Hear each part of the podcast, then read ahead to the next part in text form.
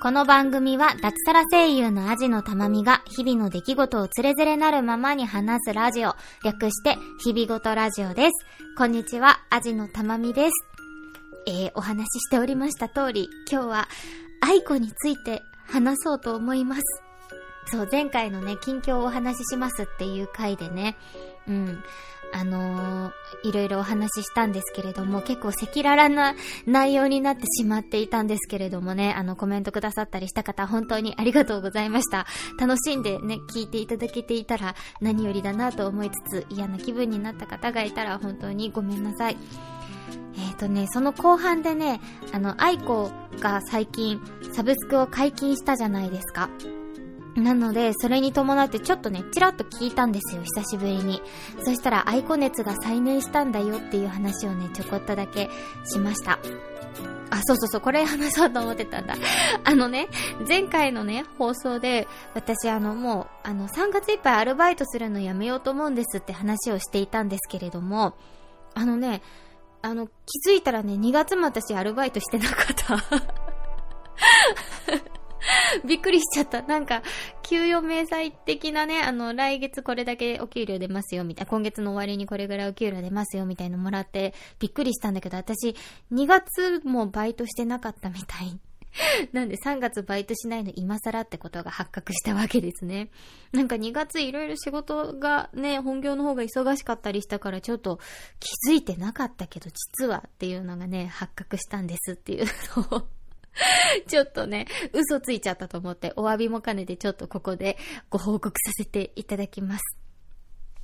えー、さてさて、それでは早速、愛子について語っていこうかなと思います。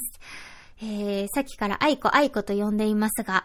うん、愛子さんではないんですよね。なんか、なるべく私、芸能人の方だったり、著名人の方には、さんをつけてね、うん、お話ししようと思ってはいるんですけれども、愛子に関してだけは愛子さんじゃないんですよね。愛子愛子って。うん、呼び捨てて呼びたくなる親近感というか、うん、があるんですけれども、えー、愛子との最初の出会いは、最初の出会いというか、愛子の曲を初めて聴いたのは、えー、中学生の時でした。うん。まだ当時はね、ゲオで借りてきてたんですけど、まだレンタル CD とか結構借りていた時代ですね。ちょっと背伸びをして借りたのがアイコの CD でした。最初から2番目のアルバムか、2番目の桜の木の下でというアルバムがあったんですけれども、そのアルバムを借りたのが一番最初の aiko でした。もうこれにね、ドハマりしましてね、もう、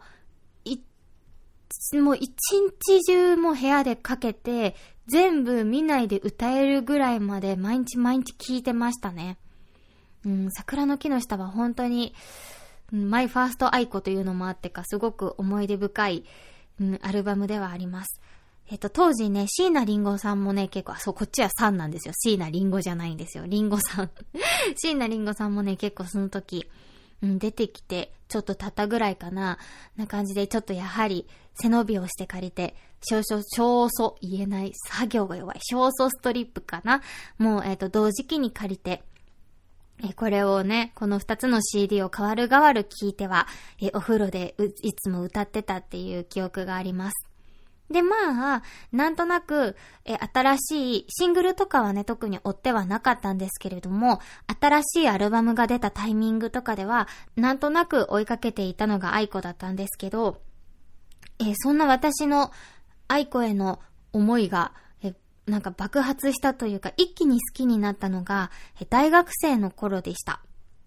うん。あの、サークルの友人でね、愛子が好きな男の子がいたんですよ。大阪出身の子で、それこそ愛子のファンクラブも入ってるし、なんかラジオの出待ちとかもしてたみたいな、本当に愛子ファンのね、男の子がいまして、その子が、あの、なんか確かみんなでカラオケ行った時かなんかに私が愛子を歌ったかなんかで、それが確かちょっとマイナーめな愛子の曲で、え、愛子好きなん？みたいな感じで声をかけてくれて、で、あのー、ちょうどその夏にね、えー、 Love、Love Like Aloha という、えー、 aiko のライブがありまして、それがどんなライブかと言いますと、あの、無料のライブなんですよ。で、えっと、アロハは、えっ、と、茅ヶ崎かな？茅ヶ崎の海岸で、ライブをするんですよ。それがゲリラライブっていう形で、まあみんな知ってるゲリラライブみたいな形で、あの、海岸でね、外でね、ライブをするっていうのがあるっていうのをね、私そんなのも知らなかったんですよ。で、それを教えてくれて、あの、それに一緒に行こうよって言って、で、もう一人愛子が好きな人が、好きな子がいて、で、その子と三人でね、あの、電車に乗って茅ヶ崎に行きまして、もう早い時間から行って前の方をゲットしないとっていうので、早い時間から行って並んで、え結構ね、いい場所が取れて、え T シャツも買ったりして、それが私が初めて愛子のライブに行った時でした。その日ね、途中から夕方ぐらいから雨が降ってきて、すごい雨の中での屋外ライブだったんですけど、もう本当にね、このライブが良かったんですよ。いや、愛子のライブいいんですよ。CD の音源あるじゃないですか。と、全然違うんですよね、愛子の声が。いや、一緒っちゃ一緒なんだけど、CD 音源のなんか1億倍ぐらいいいんですよ。なんだろう、なんか、ちょっとだけ、なんか愛子の悪の強さというか、なんか声の独特な、なんか、ちょっと尖った感じっていうのが CD だとあると思うんですけど、生で聞くとそれが全然なくて柔らかくて本当に可愛くて可憐で透き通ってて、ものすごい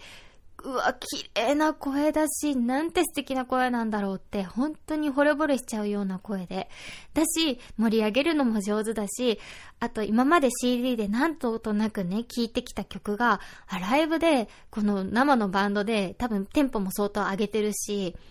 っていう状態で聞くと、あ、こんなに違うんだ、こんなに盛り上がるんだっていうので、もう一気にもう魅了されてしまいまして、もうその勢いでファンクラブに入って、そっからのライブは行くし、今まで、あの、追ってなかったシングルの CD とかも全部買い揃えたりとかして、一気に愛子付けの 4年間が始まりました。うん、それが大学1年生の時かな。いや、本当にそのライブが良かったんですよね。だからほんとその時誘ってくれたね、彼には本当に感謝してるんですけど。ね、珍しいよね、男の子で愛子のファンって。でも、なんかライブ行ってみると、あの、愛子のライブって天候があるんですよ。なんか、男子、女子とかね、そうでない人とか言った愛子に、こう、声をかけられると、こう、みんなで返事するんですよ。で、それを聞いてる感じ、男子は2、3割いるかなって感じなんですけど、その数少ないね、愛子男子が近くにおりまして、そのおかげで私は愛子のライブに行ったし、すごく愛子漬けのね、楽しい時間をね、過ごすことができました。なんか愛子のライブって、なんか割と MC の時間が相互コミュニケーションなんですよ。だからみんなね、愛子がね、水とか、水じゃないんだよね、あれなんだっけ？なんか飲んでるんだよね。なんか飲んでる間に、愛子、愛子ってこうね、声をかけるんですけど、そうすると、こう、水分を取りながらも、はいよーって言って返事してくれたりしてね、それが嬉しかったりして、もう必死に愛子って言ったりして。あと、ファンクラブのね、だけの限定ライブの時に本当にいい席いい席っていうか、いい整理番号に当たって、本当1列目、2列目ぐらいにね、なったことがあって、その時は本当にね、もう手に触れるぐらいの距離で愛子が歌ってて、すごい楽しかった覚えがあります。でね、そんなライブにはね、いつも私は彼氏と一緒に行ってたんですよ。その当時付き合ってた。大学一、あの、最初に行ってたことは、大阪の男の子とは別なんですけど、えー、同期で男の子と付き合っていて、で、その子はもともと全然愛子とか好きじゃなかった子で、どっちかっていうと、こう、ラルクとか、あとなんだっけ？全然忘れちゃった。あとミスチルとか好きだったかな？っていう感じの子で、全然愛子なんて聞いたことないって子だったんですけど、なんかね、なんか当時あるじゃないですか。付き合ってる相手のね、聴いてる音楽をこうちょっと好きになったりとか、よく聞くようになったりとか、私もそれでイエモンを勉強したんですけれども そうとかあって、で、なんかもう、今考えるとほんと黒歴史ですけど、お互い、なんか MD 作ったりとかしませんでした？MD だよ、MD。MD 作ったりとかしませんでした。なんかその、私もね、愛子のね、曲で自分でこう組み合わせて、こう悲しい失恋の曲とかは入れないで幸せな感じの曲とかだけ集めた愛子の MD をね、作ってこう最後はちょっとバラードになって終わるみたいな感じの MD を作って、え渡したりなんかして、うん、っていうので、あのー、やってたこともあり、で、いつも一緒にライブも行ってたこともあって、で、えっ、ー、と、いつ別れたんだ ?6 年付き合ったのかな ?6 年付き合ったんですよ、その人とは。結構長いよね、6年って。で、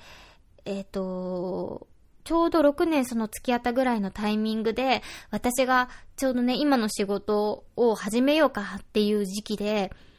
うーん、ちょっとなんか価値観が合わなくなってきちゃったの。向こうはちょうどその時期に結婚したくて、私は、うーん、ちょっとそうそういう思いになれなくて、むしろ好きな人がね、新しい世界でできちゃったりとかしてお別れをしたんですけど、で、そのお別れをしたタイミングからもう全く聞けなくなっちゃって、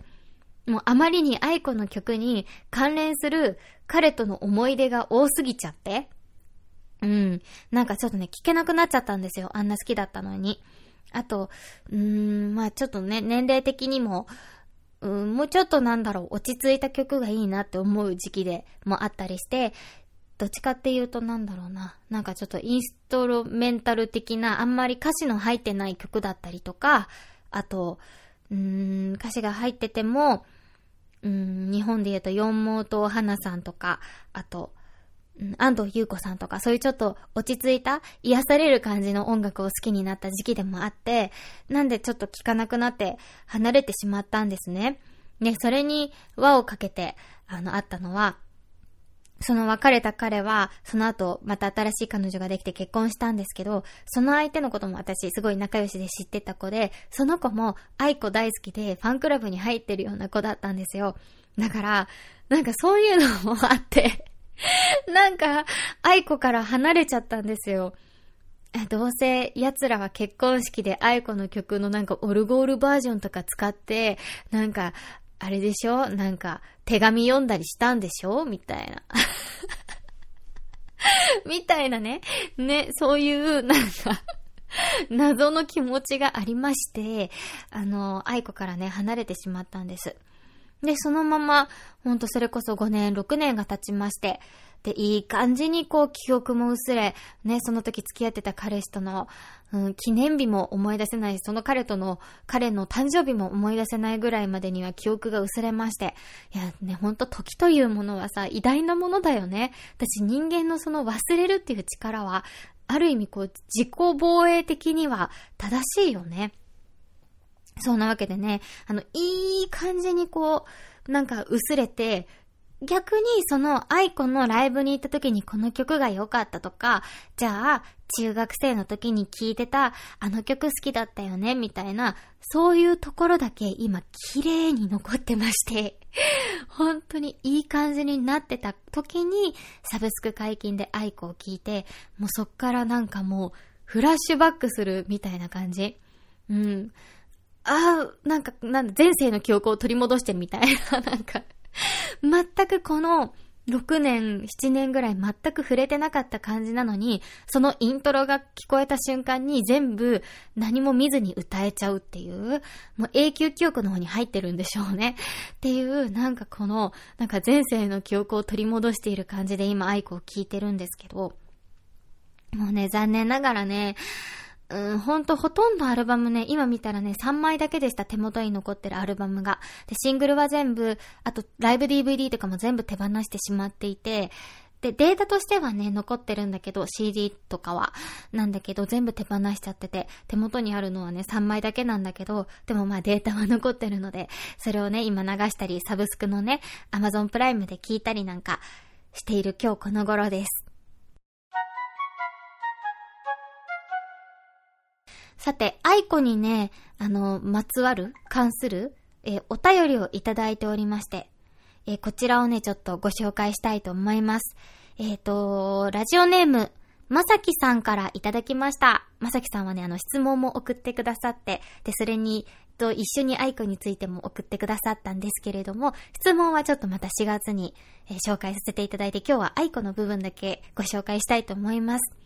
えー、はじめまして。いつも楽しみに拝聴しています。ありがとうございます。私も愛子が好きで CD も持っています。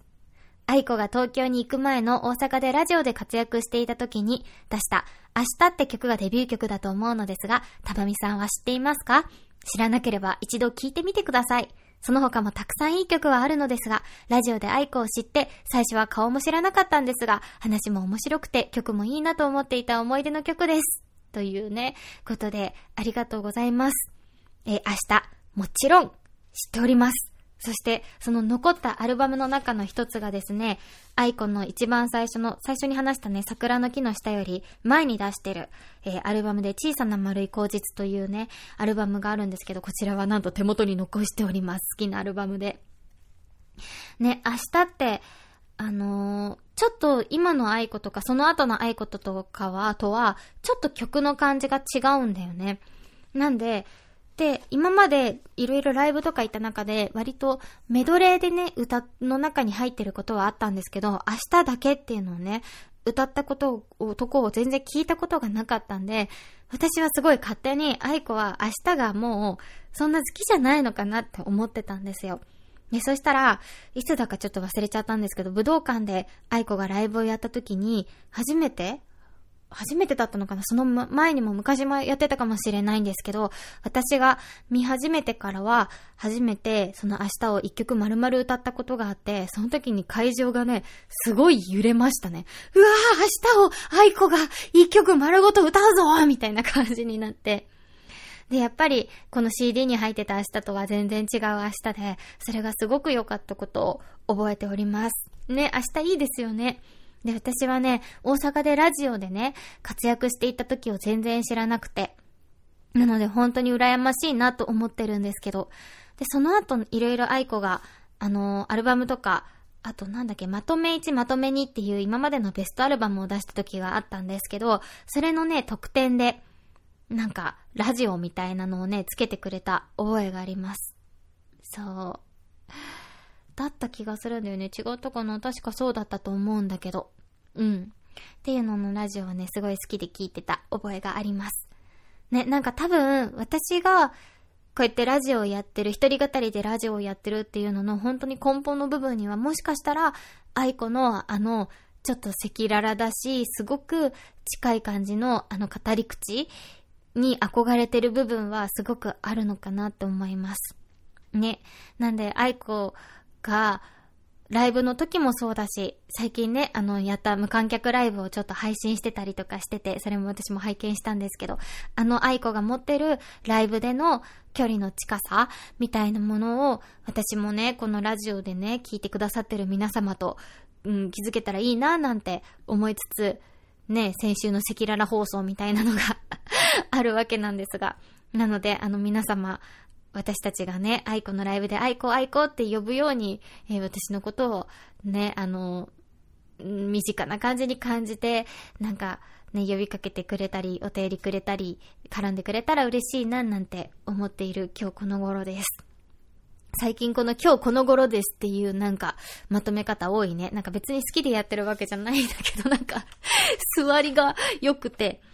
えー、ちょっとね、あの、多分、なんか曲名だけ並べてもね、ほんと知らない人は知らない曲ばっかりだろうなと思うんですけど、私のね、好きな曲をいくつかご紹介したいと思います。どうしてもね、やっぱりね、シングルのね、カップリング曲がね、めちゃめちゃいいんですよ、愛子って。そう。めちゃくちゃ良くってね。なんで、ちょっとそれが中心になってしまうんですけれども、えっ、と、まあ、て、この辺はて、もうファン定番かもしれないんですけど、2時頃、蜂蜜、ココア、この辺は好きですね。なんか弾き語りみたいな感じの本当に、あ、この曲で、うん、ココアはちょっと違うか。なんかね、本当に優しい曲で、うん、カップル独特のカップルだったり、うん、好きな気持ちがある男女の片思いだったりもするんですけど、の独特のなんか濃い空気がこうギュッと詰まってる感じで好きですね。あと、すごい前向きな感じで好きなのは前習え。パッと私の前に習えってやつですね。とかも好きだし、あと初期で好きなのは悪口とか好きでしたね。あの、なんかすごい、なんかちょっとジャジーな感じじゃないですか。あの感じが、すごいね、なんか、大人な感じがしたんですよね。なんで悪口は、なんか、未だにちょっと口ずさんじゃったりしますね。なんか、一節、二節ぐらい。そうするとなんかちょっと、ちょっと背伸びしたような気持ちになれてっていう曲ですね。あとライブでやっぱり好きだったのは、Z ですね。おーイエーイのところでみんなで飛ぶ感じとかね、すごい好きでした。Z ほんとよかったね。Z ね、ライブでほんと盛り上がるんだよね。きっと飛べると思うんだ、横についててくれるならっていうね。黄色い空もこんなに近くに見えるよ。ベイビーでもうみんなで飛ぶんですよね。そう、これがね、良かったんですよね。そんな感じでね、あの、ライブもすごい楽しかったので、うん、久しぶりにね、聞いたら新しい曲でもストローとかね、すごいいいなと思って、うん、あの、あなたにいいことがあるように赤いストローを刺してあげるって。うん、なんて可愛いって。私も赤いストローを刺してあげる旦那さんに、みたいな。なんかね。なんでちょっとね、愛子これからも聞いていきたいな、なんて思っております。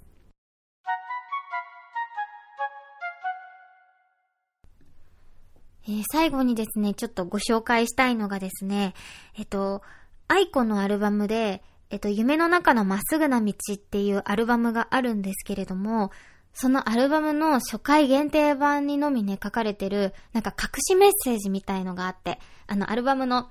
歌詞カードって言うんですか？あの歌詞が書いてある冊子のところにね、あった隠しメッセージがあって、その中のメッセージがすごく私好きでね、なんかすごい、特にこの仕事をね、目指して頑張ってた時とか、なんか抱きしめるようにして頑張ってたっていうメッセージがあってね、なんかそれをちょっと最後にご紹介したいと思っております。あんねって、あんねってところから始まるのが愛子らしくて可愛いよね。あんね夢を辞書で引くと、叶わないもの、儚いものと書いてあんねん。ちょっと待って。ちょっと待って。私これ関西弁喋れないからさ、ちょっと変な感じになるけど。関西弁喋れないね。東京人が読んでると思って。えっ、ー、と、もう一回行きます。気を改めて。気を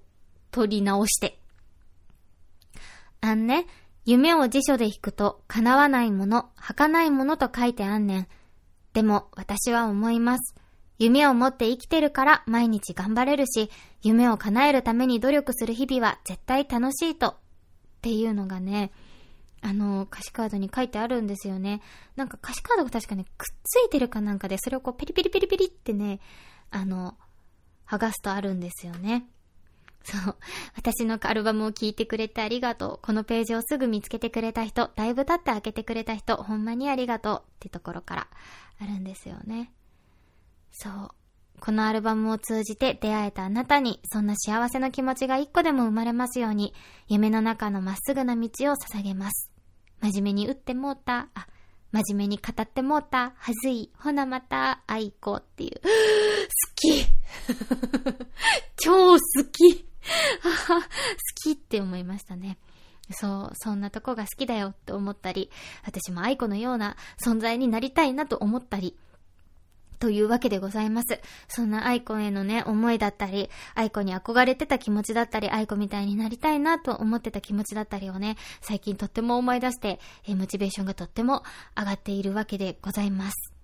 あそうそうそうそう。あとね、私ね、あの、愛子のね、お揃いの香水みたいなやつもね、使ってたよ。愛子が使ってるらしいっていうのを聞いて、フェラガモのインカントチャームっていうね、あの香水だったんですけれども、なんかね、それ好きでね、あのー、愛子が使ってるのとお揃いの香水と思ってね、使ってたりなんかして そう。なんかね、そんな感じでね、結構影響された日々を送っていたな、なんてことも思い出しました。皆様は好きな歌手いましたか？きっとね、多分あの頃のね、モチベーションで多分、また今から毎回こう、ファンクラブに入ってとか、毎回ライブを追いかけてってことは多分しないと思うんです。なんだけど、やっぱり、愛子の曲は私の日常にこれからもね、うん、馴染んで、うん、行くと思うし、お風呂に入ってふわーってなった瞬間には、あの、愛子の曲を口ずさむと思うし、うん、ふとした瞬間に思い出す歌詞があるしっていうのでね、きっとこのままずっと愛子のことは大切に思って生きているんだろ、生く、生きていくんだろうなと思っております。一回も愛子聞いたことないよって方はね、ぜひ、あの、今 YouTube とかでね、ライブ動画とかも愛子のオフィシャルで上げてくれたりとかしているので、ぜひぜひそっちを、それを見たりしてね、ちょっと、うん、馴染んでいただけたらなと思ってます。そう。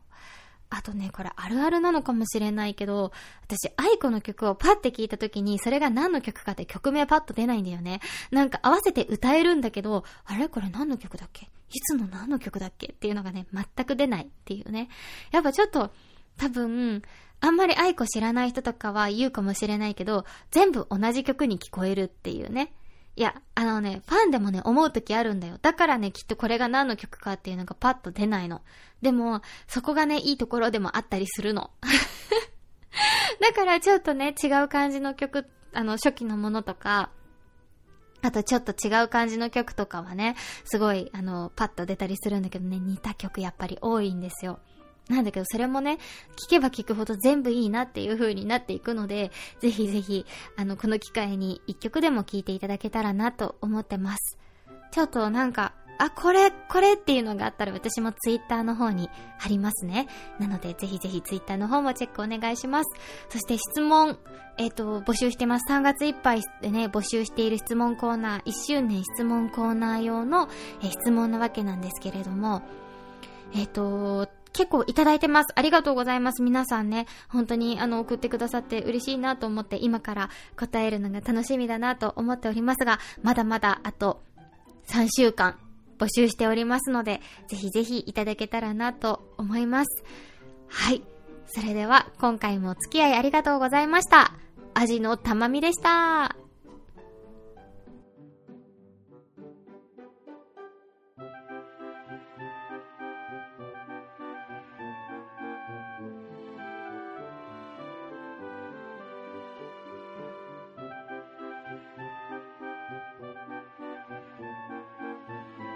日々ごとラジオでは感想お便りを募集しています。宛先は、日々ごと、アットマーク、gmail.com、hibigoto、アットマーク、gmail.com、またはブログのメールフォームからもどうぞ。ツイッター、ハッシュタグ、ひらがな4文字で、日々ごとでもお待ちしております。最後までお聞きいただき、ありがとうございました。